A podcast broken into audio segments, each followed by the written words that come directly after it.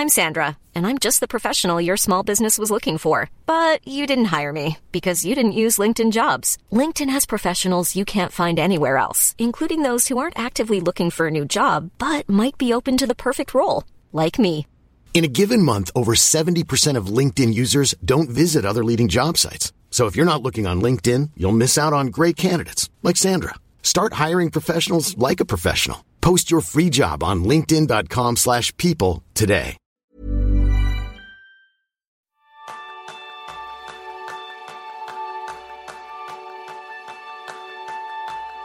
¿Alguna vez has querido saber qué libros leemos nosotros y qué hemos aprendido de ellos?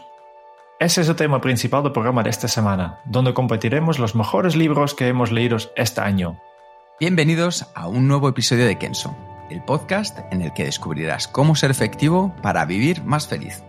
Yo soy Kike Gonzalo, maestro en leer un libro por semana. Y yo soy Jeroen Sánchez, maestro en convertir cada libro en un mapa mental enorme. ¿Comenzamos? Adelante, Jerún.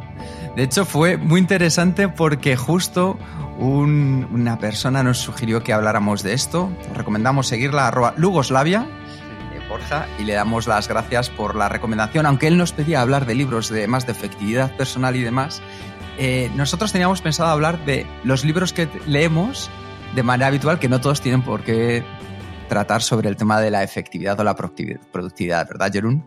Sí, sí. Eh, tengo también que decir que este tema directamente me pone en compromiso porque como hemos hablado en el tema del- de, los, de los hábitos que queremos implementar, yo quiero leer más este año, es, es uno de los hábitos que quiero implementar. Sí. y esto obviamente implica que el año pasado yo creo que he leído muy poco. Y por tanto ya directamente hablar de los libros que hemos leído nosotros el- en el último año pues deja directamente constancia que, que no, no son muchos. Bueno, seguro, ya verás cómo encontraremos ahí un punto en el cual los oyentes puedan descubrir libros o que hemos sacado de ellos que les puedan resultar de utilidad. En este caso, vamos a compartir dos libros cada uno. Un libro que tenga que ver con ficción y otro, pues puede ser una novela y otro a lo mejor un poco más técnico. Así que, si te parece, Jerún, empiezo con la primera pregunta. ¿Qué libro de no ficción has leído este año que quieras compartir con los oyentes? Ah, eh, el libro que... eh, estaba mirando mis notas. He empezado este libro en- hace tres años, que son de estos libros que, que, que cuestan, pero el año pasado realmente me he puesto y lo leído y se llama The Best Place to Work.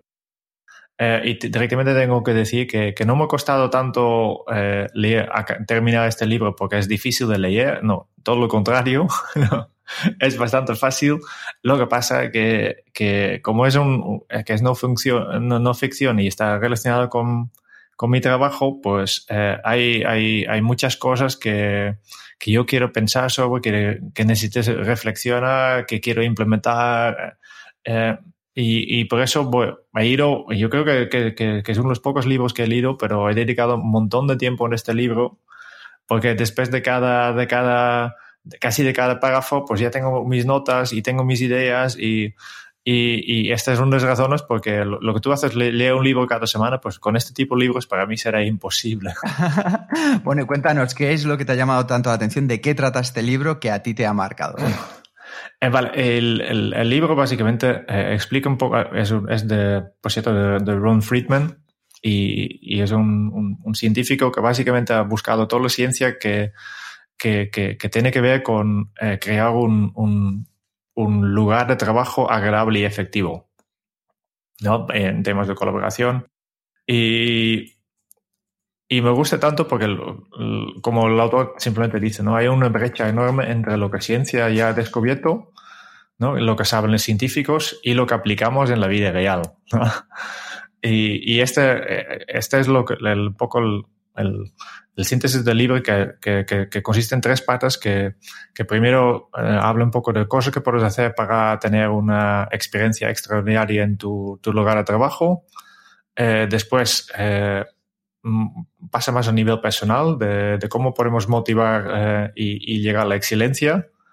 Y el último tiene que ver con gestión de personal, ¿no? Cómo atraer y, y mantener eh, gente realmente eh, importante. Y la gracia es que cada capítulo tiene, al final, tiene eh, una serie de consejos y está separados en, en, en dos grupos, ¿no?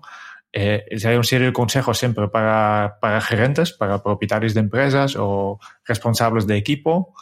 Y hay una, eh, otra serie de recomendaciones para los empleados. Y, por eso al final es, es muy práctico, eh, hay, hay, mucha información, eh, muchas anécdotas también, por eso es lo, lo, lo, que más me ha gustado. ¿no? Oye, Yarun, una cosa que para mí es clave. Ahora mismo, dentro del mundo de los recursos humanos, se habla mucho de los premios, justo además de esto, de los premios Best Place to Work, porque al final las empresas se están dando cuenta de la importancia del factor humano para ser un lugar en el que ya no es la empresa quien te elige para trabajar, sino que muchos en el futuro van a ser los que elijan en qué empresa trabajan. Sí. ¿Qué aprendizajes clave has sacado después de leer este libro? Uh, en este caso, para que, claro, como son, son tres, tres partes, en la primera parte, que yo creo que es la más, más práctica para la mayoría, ¿no? Eh, piensa un poco de, eh, primero, el espacio físico, y lo que a mí me ha interesado mucho es que, que, que mire un poco como eh, nosotros en, en, en, temas de productividad siempre, siempre hablamos de, mira, eh, eh, físicamente todavía somos iguales que, que, los cazadores de mamuts, ¿no? Sí. Y, y, y, y, me dice gracia que el Ron Friedman pues utiliza exactamente el mismo metáforo y dice, vale, pues también tu espacio de trabajo eh, tiene que, que, que, que parecer un poco en, en eh, en el espacio de, de, de donde vivían los, los, cazadores de mamuts, en, en, en, una cueva. ¿no? ¿Y qué necesita una cueva? Pues necesitan uh, naturaleza. Por tanto, y hay, hay, estudios que dicen que necesitas tener plantas y, algo verde, o al menos vista a, a, a, plantas y algo verde. ¿no? Necesitas luz natural y ne necesitas vista. Y necesitas tu, eh, tu esquina protegida.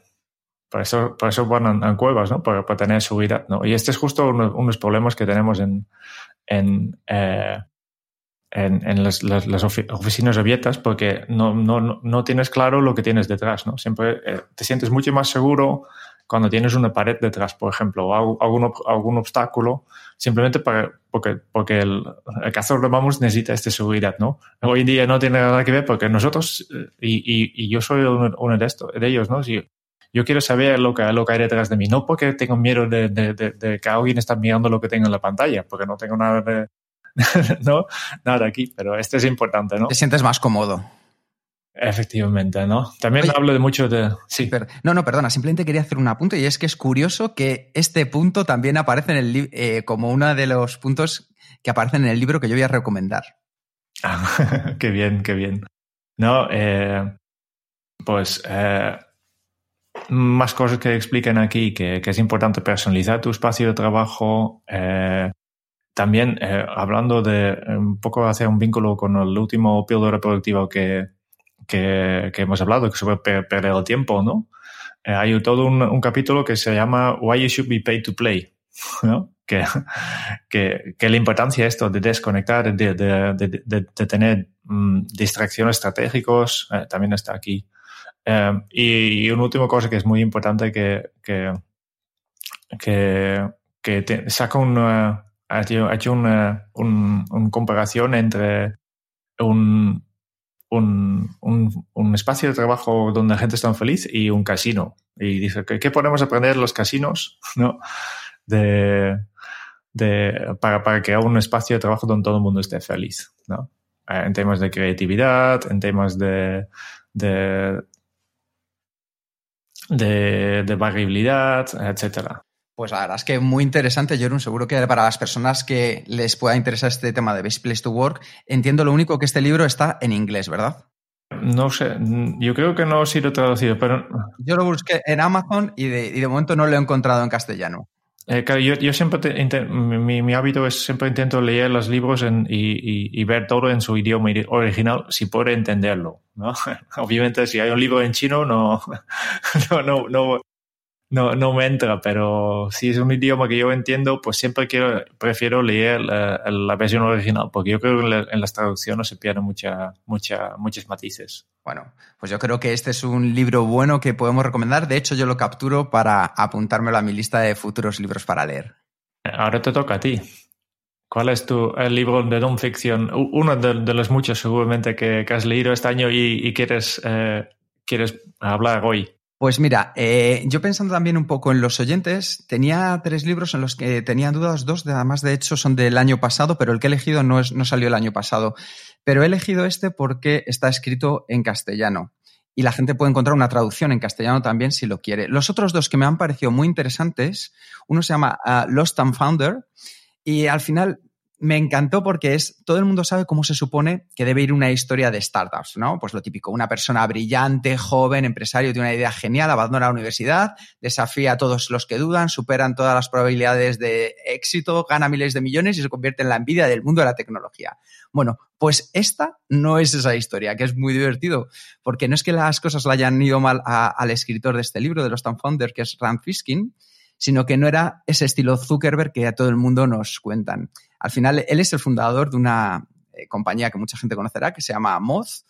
Es un negocio de 45 millones de dólares al año y un experto mundial en el tema del SEO. Pero su negocio y la reputación que ha tardado cerca de 15 años en conseguir, lo puso en marcha en, no en un dormitorio de Harvard, sino montándolo con su madre y se endeudó hasta las cejas para poder empezar a sacarlo. Y cuenta, claro, todos esos 15 años lo duro que es. Entonces, te abre un poco el telón a esa mitología que hay de las startups, contando los altibajos y entonces enseñándote ese lado oscuro.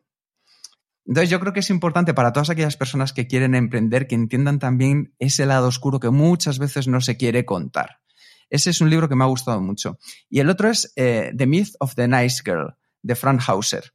Y es el típico mito de que una chica tiene que ser súper maja porque si no, a nivel profesional no va a conseguir llegar a ser la persona que quiere ser. De hecho, me encanta porque el título en castellano, el subtítulo es Logra la carrera que amas sin convertirte en la persona que odias. Y entonces deconstruye esa percepción que tenemos de que las chicas o son muy amables a nivel profesional o si son todo lo contrario, pues al final les decimos, esta tía qué dura es, que no sé qué, no sé cuánto. Y no, no, demuestra cómo se puede mantener los valores de cada mujer, sean los que sean, para llegar de una manera sólida y consistente a una eh, a un nivel profesional al que quiera llegar. Y me ha gustado mucho. O sea, estos dos libros los recomiendo. Pero el libro que he elegido, perdóname, Jerón, por hacer este spoiler estos otros dos, eh, es un libro que se llama Creatividad S.A cómo llevar la inspiración hasta el infinito y más allá. Entonces, la gente que haya visto determinadas películas entenderá de quién es este libro. Este libro es de Ed Catmull, que es el presidente y cofundador de Pixar, junto con Steve Jobs y John Lasseter, y me ha encantado. O sea, es un libro que terminé el año pasado y me encantó. La verdad, es un libro incisivo sobre la creatividad dentro del mundo profesional y cómo poder llevar a tus equipos o a las personas con las que trabajas a nuevas cotas. O sea, al final es un pequeño manual para cualquiera que busque cómo ser original, el primer viaje que te va a llevar al centro de Pixar, de cómo se creó, de cómo nació. Es un libro sobre cómo construir una cultura creativa para dentro de una empresa, pero también es una expresión de las ideas que hacen posible ofrecer lo mejor de nosotros, de cómo potenciar, sacar esa creatividad, esa innovación que llevamos nosotros dentro. Y para mí el autor es un referente porque eh, Pixar durante 20 años ha estado dominando todo lo que es el mundo de la animación. Si pensamos en la trilogía de Toy Story, en Monsters, en Buscando a Nemo, Los Increíbles, Up, Wally, o sea, no son solo películas que hayan gustado a los niños, sino que los mayores hemos roto la taquilla para ir a verlas y casi la hemos disfrutado más que, que los jóvenes. Entonces, me ha encantado, me ha encantado, Jerún. Sí, y, hablando de los espacios de, trabajo, pues efectivamente en Pixar son famosos por, el nivel de personalización del espacio de trabajo, ¿no? Sí, sí, sí. Una de las cosas que, que he aprendido dentro de, este libro que cuenta es que dicen que hay que dejar a cualquiera de las personas que diseñe y cree su propio espacio de trabajo. ¿Para qué? Pues para mantener a lo que es el aburrimiento alejado de la oficina. Entonces, cada uno se siente mucho más identificado si tiene un lugar de trabajo que ha personalizado para sí mismo. Y eso aumenta tu creatividad, aumenta tu sensación de sentirte cómodo, de sentirte en, un lugar en el que quieres estar. De hecho, Jerún, si no recuerdo mal, Disney ha pasado a estar en el top 5 de empresas en las que la gente quiere trabajar a nivel de innovación y a nivel de creatividad. Y eso, pues me parece todo un referente. En el libro aparte de este aprendizaje, hay otros que se sacan que para mí han sido fundamentales, que te cuentan un poco pues cómo mantener a tu negocio o la cultura de tu empresa, mantenerlas alejada de, que se quede obsoleta. ¿Por qué al final las empresas que de verdad triunfan nunca comprometen la calidad? Una cosa que me ha encantado de verdad es por qué la humildad es una de las claves del éxito. De hecho, cuenta la, Ed Catmull cuenta su propia historia de cómo estaba apasionado por hacer la primera película de animación, cómo empezó ya desde joven a encaminarse hacia ello, trabajando en los parques de, Disney, y los varapalos que se llevó en el camino, porque se llevó unos varapalos muy gordos, tremendamente fuertes. No quiero destripar nada de la historia para que la gente lo pueda disfrutar, pero aprendes cómo la humildad se termina convirtiendo en una clave del éxito. Y es algo que he leído en otros libros también, como pueden ser From Good to Great de Jim Collins. También cómo convertirte en una persona más creativa y liderar un equipo de personas creativas. Y al final, cuál es la, realidad subjetiva, que no es solo la objetiva, que es por la que nos preocupamos muchas veces, sino también entender cuál es la realidad subjetiva de las personas que te rodean y cómo poder potenciarlas. Así que para mí ha sido un grandísimo libro que recomiendo a todas las personas para que lo lean también.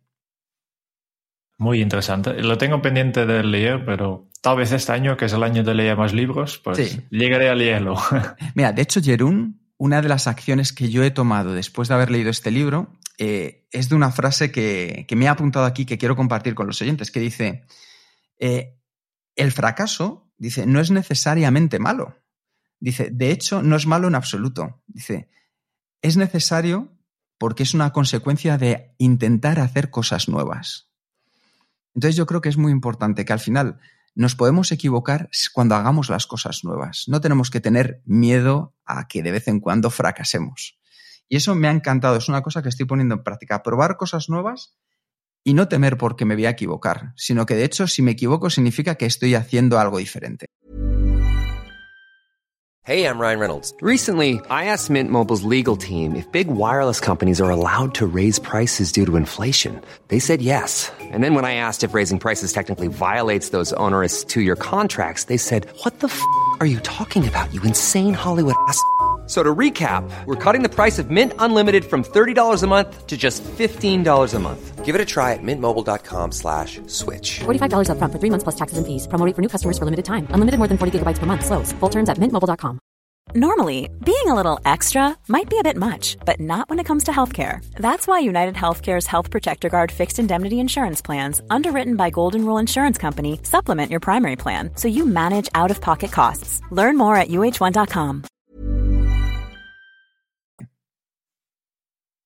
Muy bien. Pues Jerún, si te parece, pasamos al siguiente libro que recomiendas. Libro en este caso de ficción que te haya gustado durante este año. Este me ha costado. porque, otra vez, porque primero porque he leído pocos y he estado mirando, pues, eh, los que he leído no, no, no, no me han eh, emocionado tanto.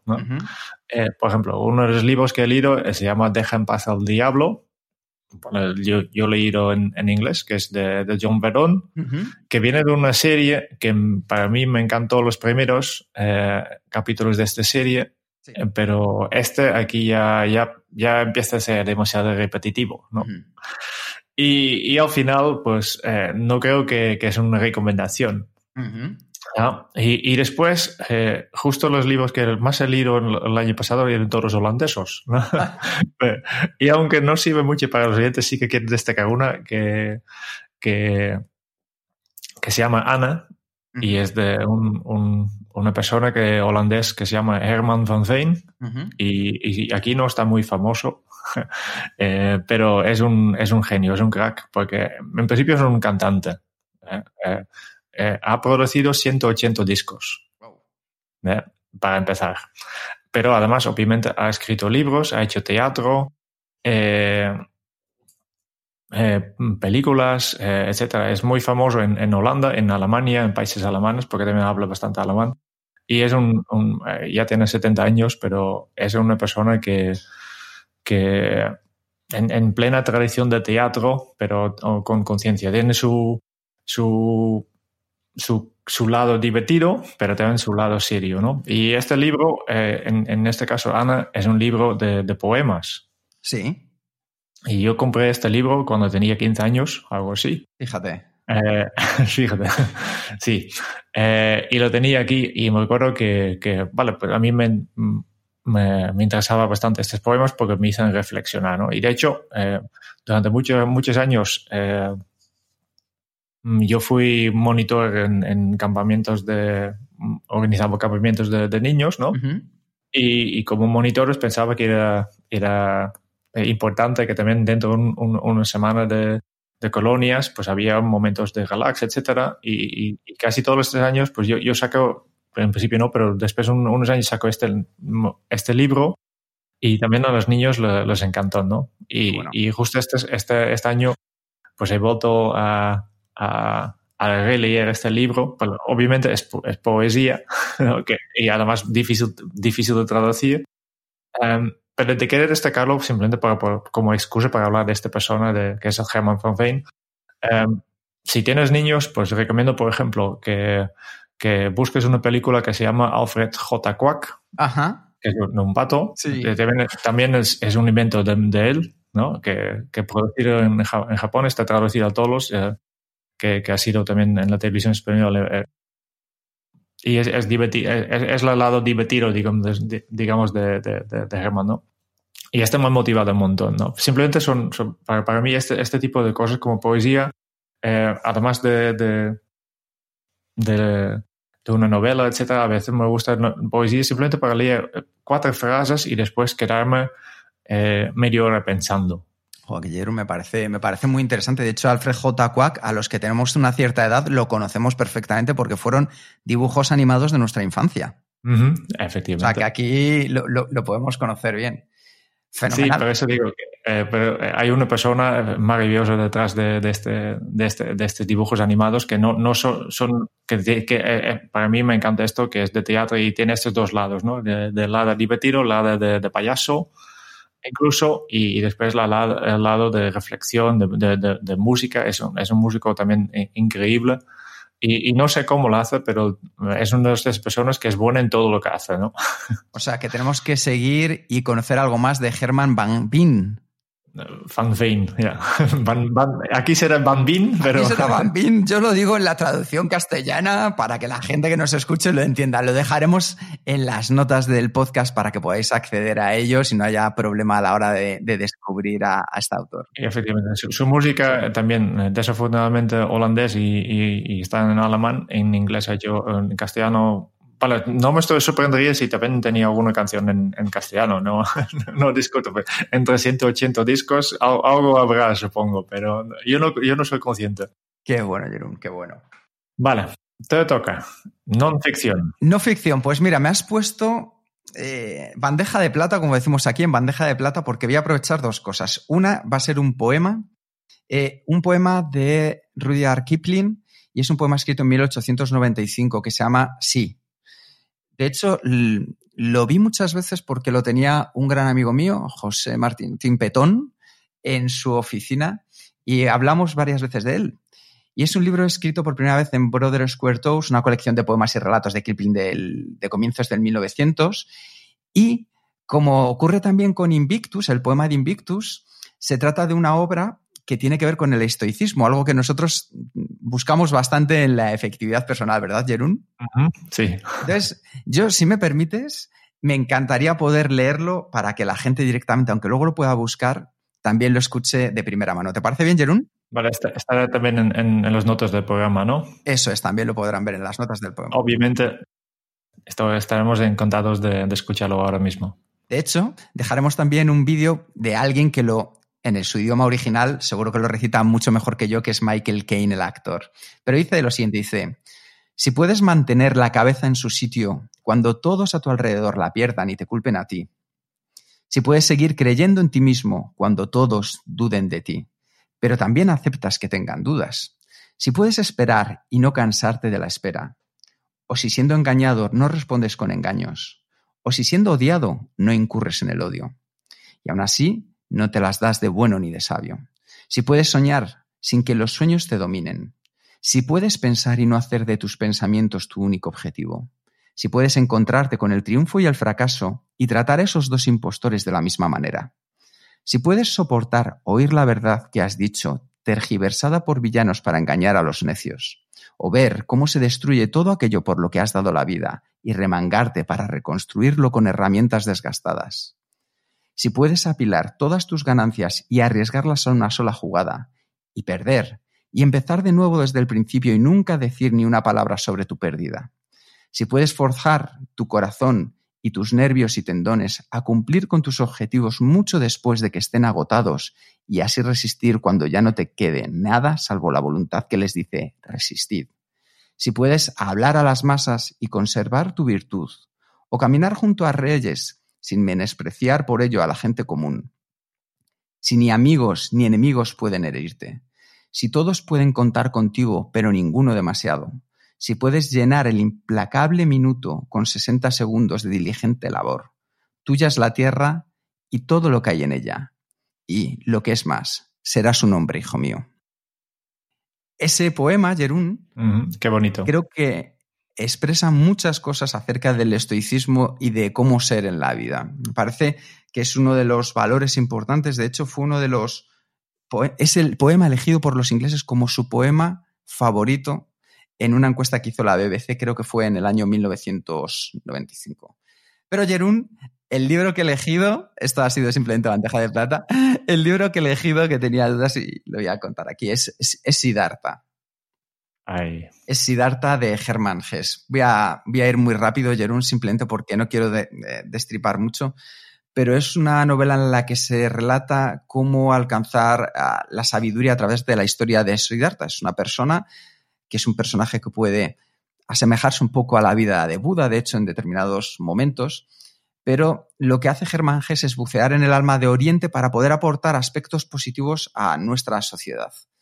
Es la búsqueda del propósito. Nosotros siempre decimos, ¿verdad, Jerún, que en efectividad es muy importante tener un propósito claro en la vida.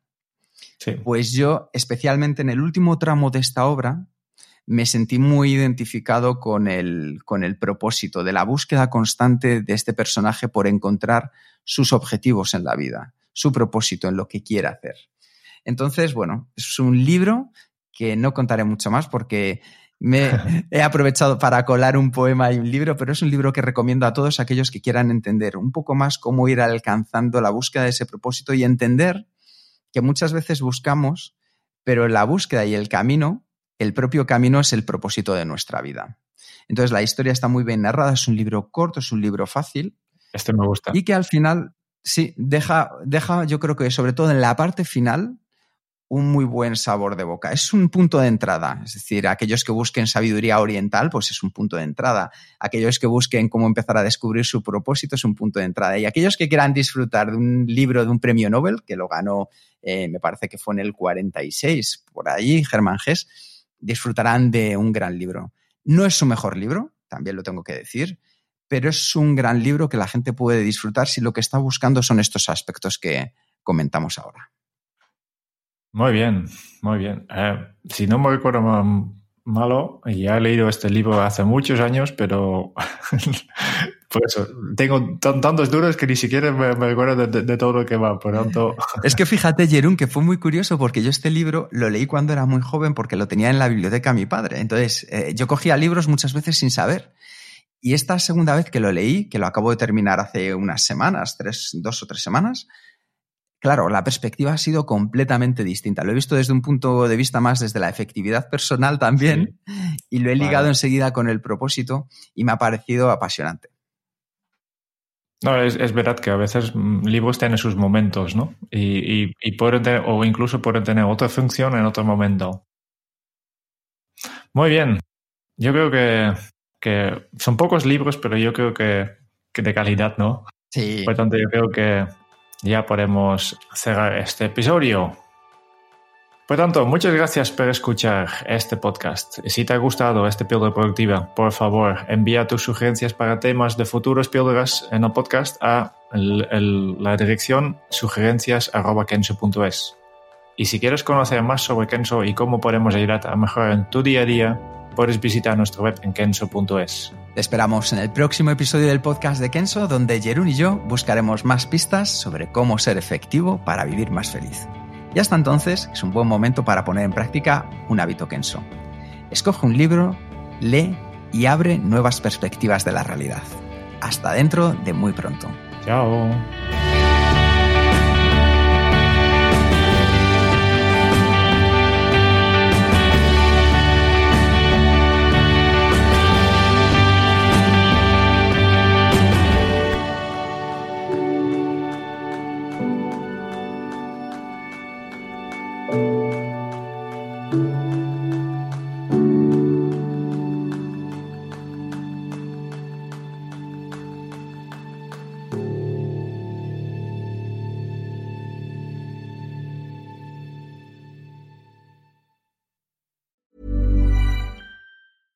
A lot can happen in the next three years. Like a chatbot may be your new best friend. But what won't change? Needing health insurance. United Healthcare Tri Term Medical Plans are available for these changing times. Underwritten by Golden Rule Insurance Company, they offer budget friendly, flexible coverage for people who are in between jobs or missed open enrollment. The plans last nearly three years in some states, with access to a nationwide network of doctors and hospitals. So, for whatever tomorrow brings, United Healthcare Tri Term Medical Plans may be for you. Learn more at uh1.com.